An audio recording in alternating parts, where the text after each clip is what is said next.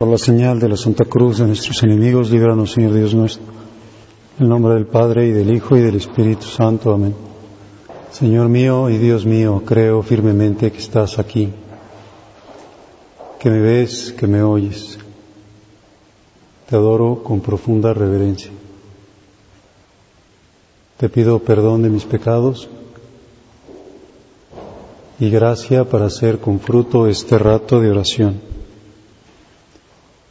Madre mía Inmaculada, San José, mi Padre y Señor, Ángel de mi guarda, interceded por mí. El ángel le dijo, no temas María porque has hallado gracia ante Dios. Vas a concebir y a dar a luz un hijo y le pondrás por nombre Jesús. Él será grande y será llamado Hijo del Altísimo. El Señor Dios le dará el trono de David, su padre, y reinará sobre la casa de Jacob por los siglos, y su reinado no tendrá fin. María le dijo al ángel, ¿cómo podrá hacer esto, puesto que yo no conozco varón? El ángel le contestó, el Espíritu Santo descenderá sobre ti y el poder del Altísimo te cubrirá con su sombra. Por eso el santo que va a nacer de ti será llamado Hijo de Dios. Ahí tienes a tu parienta Isabel, que en su vejez ha concebido un hijo, y ya va en el sexto mes la que llamaban estéril, porque nada hay imposible para Dios. María contestó, he aquí la esclava del Señor, del Señor, hágase en mí según tu palabra. Y el ángel se retiró de su presencia encarnación del Verbo que todos los días recordamos, confesamos al rezar el ángelus. El Verbo se hizo carne en las entrañas de María. ¿Qué pasaría pues aquella tarde por la mente de María si es que este momento de la anunciación fue por la mañana o qué pasaría por aquella noche si fue por la tarde ¿Qué estaría pensando? Pues, ¿qué hizo María? Se puso en camino, fue deprisa a un pueblo de las montañas de Judea y entrando en la casa de Zacarías saludó a Isabel en cuanto ésta oyó el saludo de María, la criatura saltó en su seno e Isabel quedó llena del Espíritu Santo. Exclamando en voz alta dijo, bendita tú entre las mujeres y bendito el fruto de tu vientre. ¿Quién soy yo para que la madre de mi Señor venga a verme? Apenas llegó tu saludo a mis oídos, el niño saltó de gozo en mi seno. Dichosa tú que has creído, porque se cumplirá cuanto te fue anunciado de parte del Señor. Y María exclamó, mi alma glorifica al Señor, mi espíritu se alegra en Dios, mi Salvador. Pues María está llena de gozo, quizá eso podemos pensar pues entre otras muchas cosas que, que llenaba su alma. Tiene tanta alegría que, que no puede quedarse con esa alegría para ella sola y tiene que compartirla precisamente con aquella que conoce también el proyecto de Dios, que puede entenderla. Los que la rodean quizá no le creerían y sería indiscreto publicar lo que el ángel le había dicho de parte de Dios como un secreto, Solo Isabel es por ahora la única persona con quien puede hablar de ese Jesús que lleva en su seno. Y Cristo va con la niña virgen. Nadie lo sabe.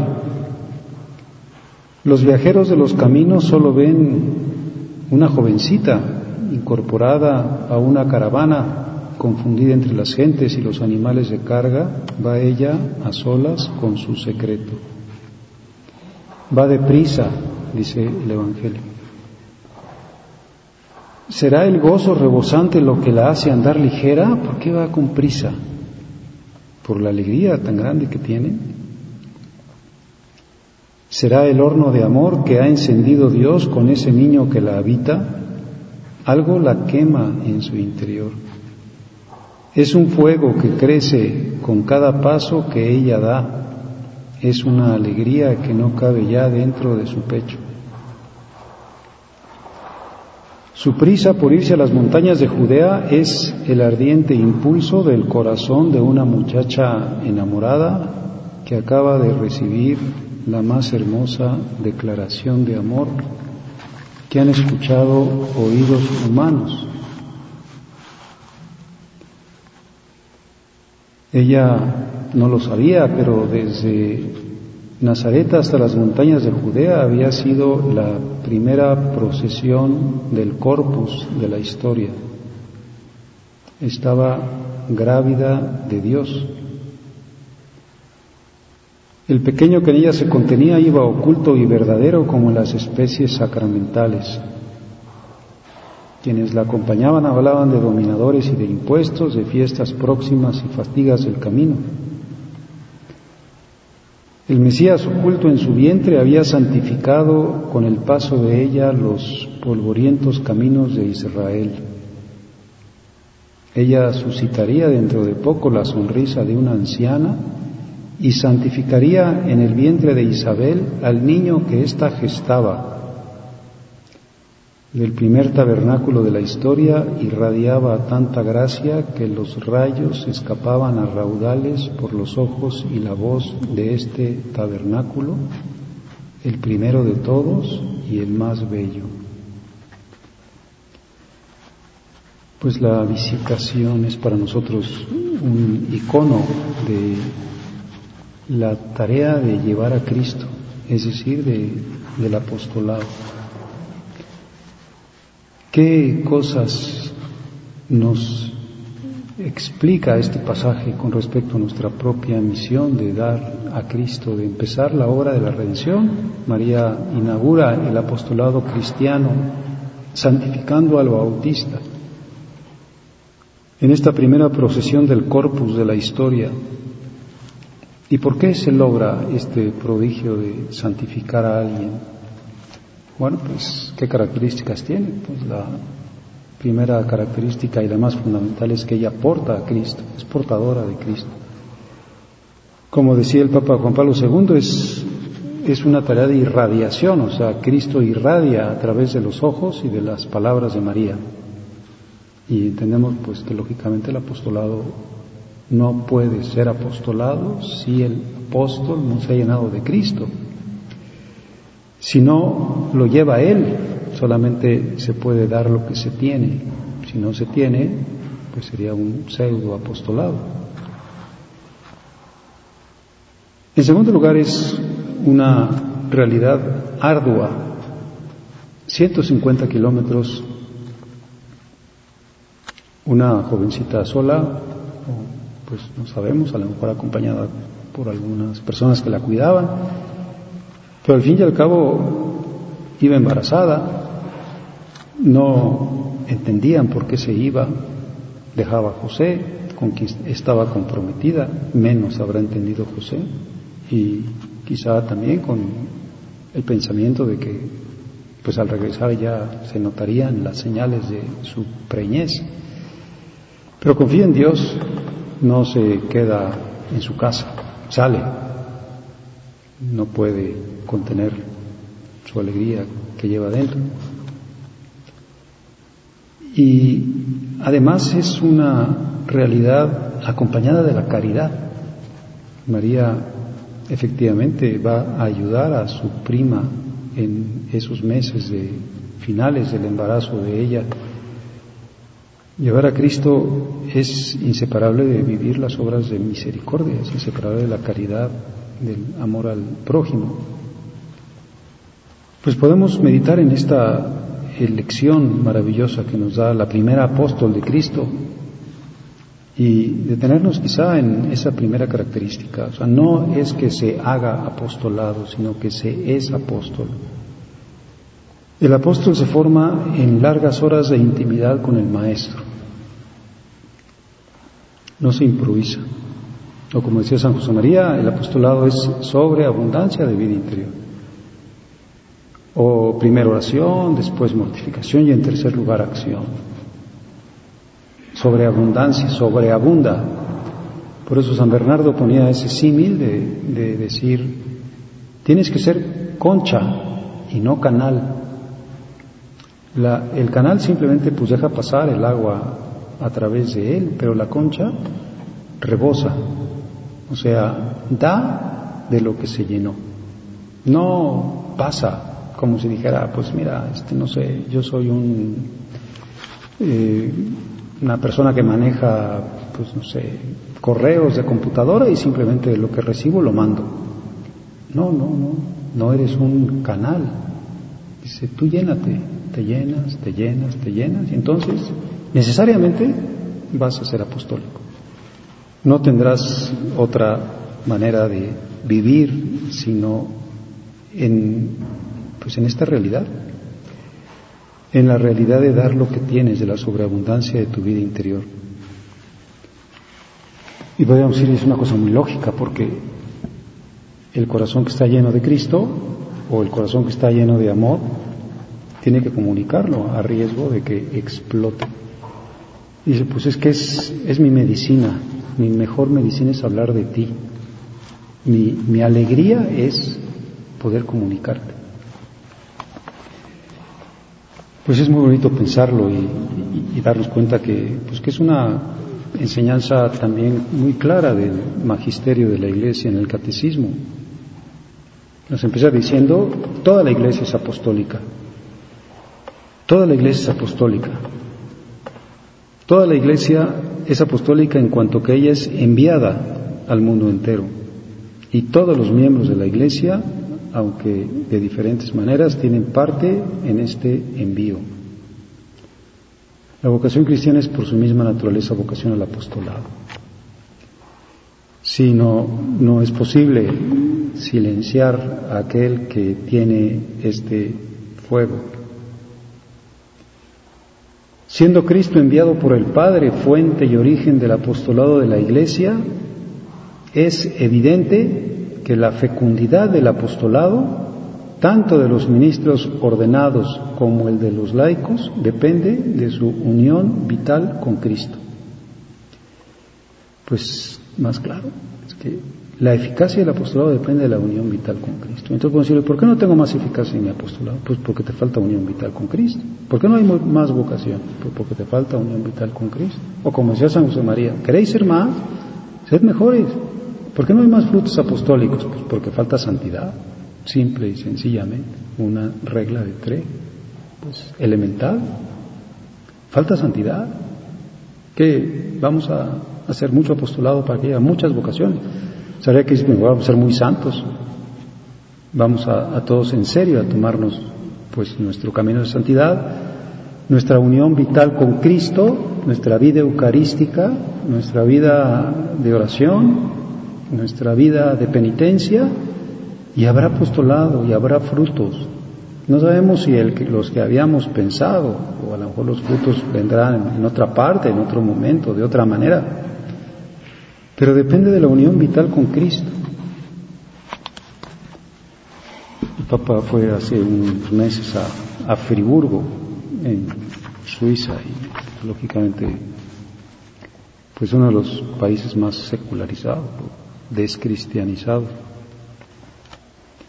Y estuvo con los seminaristas de Friburgo, y ahí en la foto pues hay unos cuantitos, unos poquitos seminaristas. Una iglesia que se ve bastante vacía. Y, bueno, pues, se ve que hay más gente porque hay ahí camarógrafos y fotógrafos, pero seminaristas como que se, se divisan pocos. Y como suele hacer, pues les improvisó. No, no leyó su papel que llevaba, sino lo que le empezó a salir del corazón. Dice, sería ciertamente bello si pudiéramos tener juntos un diálogo, pero el horario del viaje al que estoy obligado y he de obedecer, por desgracia, no me lo permite.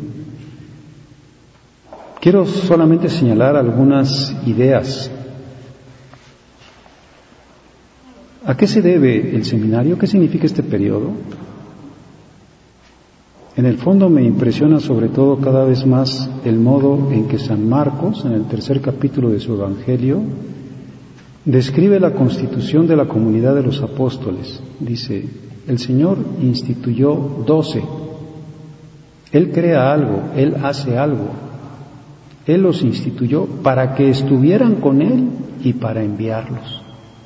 Entonces empieza a glosar este versículo, Mateo, digo Marcos 3, 14 para que estuvieran con Él y para enviarlos.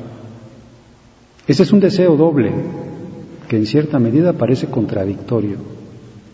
Para que estuvieran con Él, han de estar con Él, para llegar a conocerlo, escucharlo, para dejarse plasmar por Él, deben ir con Él, estar en camino con Él, en torno a Él y tras Él. Como diciendo, a ver, a ver si entendemos. Es que si no estás en Cristo, con Cristo, ¿cómo pretendemos después salir?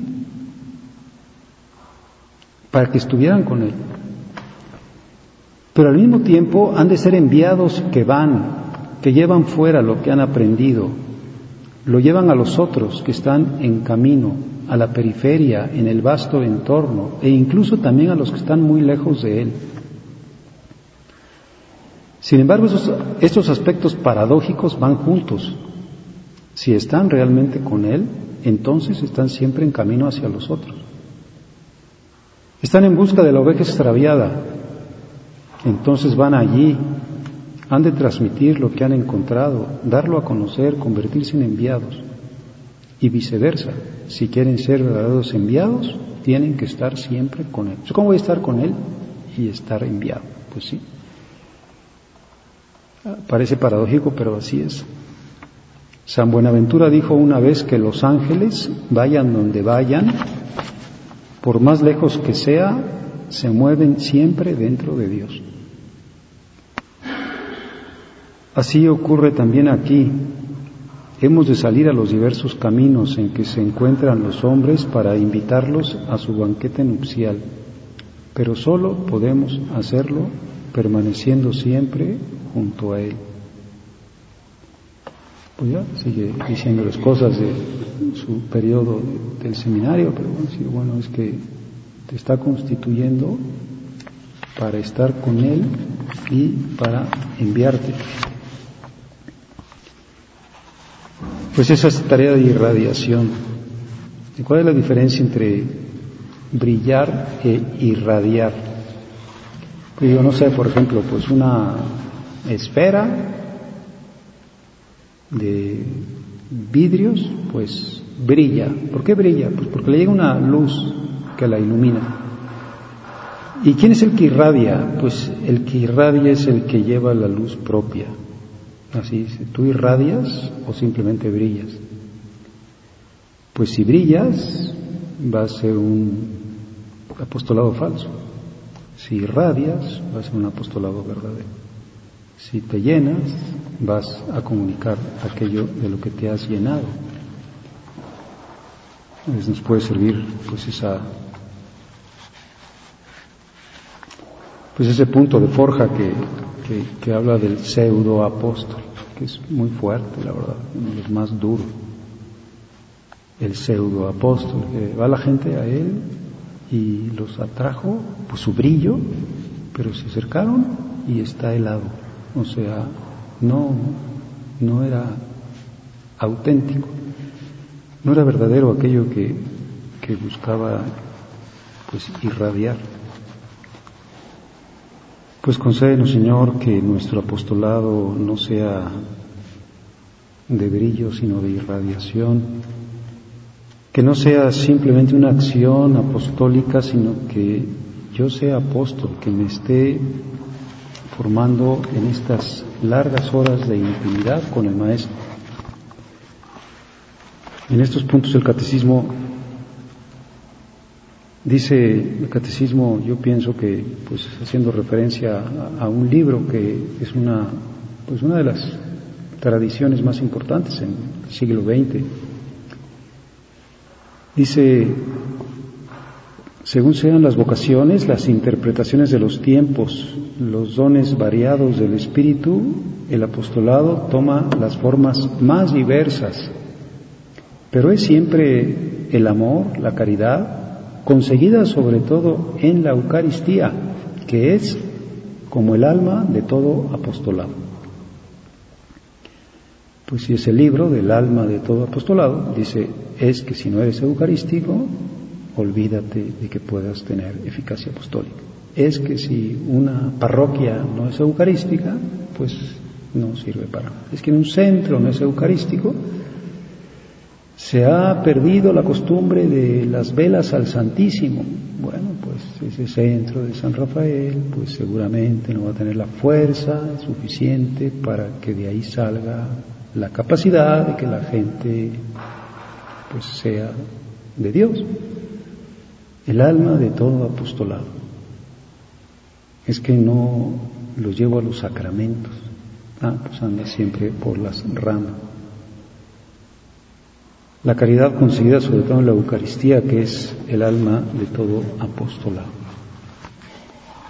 Entonces, pues al ser movidos, toda nuestra vida será apostólica. Has apostolado siempre, como decía San Francisco de Asís. Si hace falta, emplea las palabras pero has apostolado toda tu vida, todo, todo en ti es apostólico. Hay un punto de forja, el número 13, que es un punto muy bonito.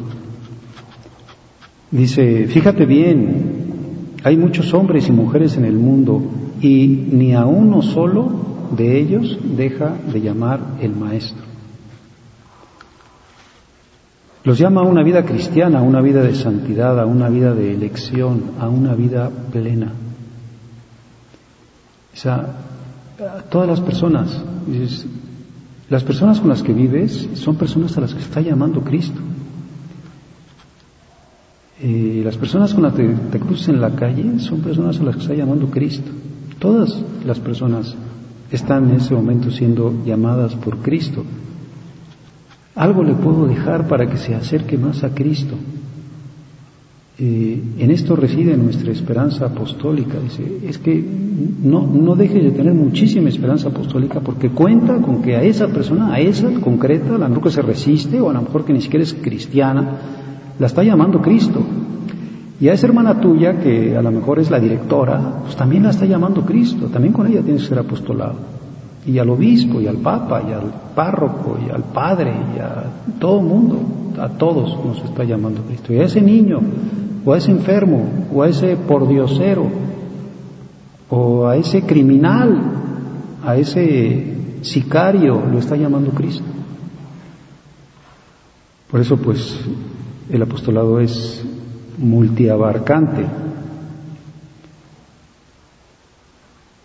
Cuando vemos a alguien a nuestro lado o nos llega una noticia de alguna persona por medio del periódico, el radio, la televisión, la red informática, podemos pensar sin temor a equivocarnos, a esta persona la está llamando Cristo. Tiene para ella gracias eficaces. Pues en esto reside nuestra esperanza apostólica, en que a todos de una manera o de otra los busca Dios. Nuestra misión es sencillamente facilitar los encuentros con la gracia. A todos, no ser obstáculo. O como decía San José María y quiso pues tenerlo como industria humana, es decir, me encontré un aislador un día tirado, lo agarré, lo limpiaría seguramente y lo puso sobre su mesa. No seas aislador. A lo mejor con esa cara de enojo eres aislador. Estás impidiendo la llamada de Cristo. En cambio, con tu sonrisa, con tu amabilidad, con tu caridad, con que acompañes a cenar a la que llegó tarde, con que les ayudes a las auxiliares a, pues hagan menos trabajo, estás facilitando el encuentro con Cristo. Opus Dei, Opus Apostolicum. Dicen que eso le regalaron a don Álvaro cuando estuvo en, en Texas ¿Y qué le vamos a regalar nosotros que somos tejanos, que somos aquí de los cowboys? Pues una espuela, una espuela de plata. ¿Qué le pusieron en esa espuela de plata? Pues es Opus Dei, Opus Apostólico. O sea, no, no podría entender si es que eres opus dei, eres obra de Dios, está actuando la gracia en ti, pues no puedes no ser apostólico, es una contradicción en términos. Es que todo es apostólico en ti, todo.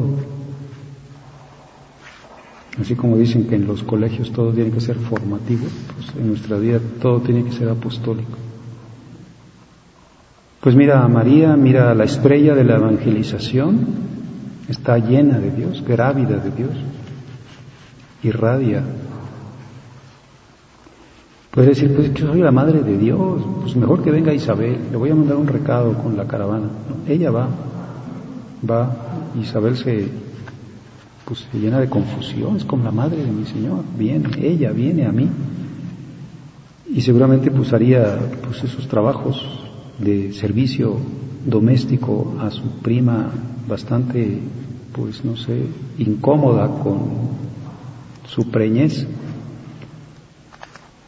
Pues la estrella de la evangelización, la mejor apóstol, mejor que los más grandes apóstoles, más grande apóstol que San Pablo o que quien sea, como lo vemos en México, bueno, gracias a la evangelización que hace María, ya se abren los caminos para la conversión de, de los pueblos americanos. Ella es la primera que evangeliza, es la que mejor evangeliza. Vamos a decirle que sea como la patrona de nuestro apostolado, que nos enseñe y que sigue evangelizando. ¿Cuántas veces la gente empieza su conversión con María? O como vemos que María pues, en la Basílica de Guadalupe, cómo lleva a la gente a su hijo, cómo hace que se confiesen o que pues tengan fe. No ha dejado de evangelizar, pues qué bueno que sería como que nosotros repitamos esa actitud de María, que esté siempre presente en nuestro apostolado, que nos esté como recordando, si es que a esa persona también la está llamando Cristo, sí la está llamando, no dudes. Y por lo tanto, pues desgástate en el apostolado, pero por otra parte llénate de esperanza y de confianza porque pues porque hay un punto de coincidencia entre tu acción apostólica y el deseo de Dios. A nadie deja de llamar el maestro. Eh, la misión de la iglesia es a toda la humanidad y por lo tanto toda la humanidad es sujeto potencial, receptor de esta salvación en la que Dios ha querido pues tener esta gran consideración con nosotros de, de hacernos apóstoles suyos, de llamarnos para que estuviéramos con Él y después saliéramos a anunciarlo, a aquello de lo que nos hemos llenado, lo que le da sentido a nuestras vidas. Entonces, gracias Dios mío por los buenos propósitos, afectos e inspiración que me has comunicado en esta meditación. Te pido ayuda para ponerlos por obra. Madre mía Inmaculada, San José, mi Padre y Señor, Ángel de mi guarda, interceder por mí.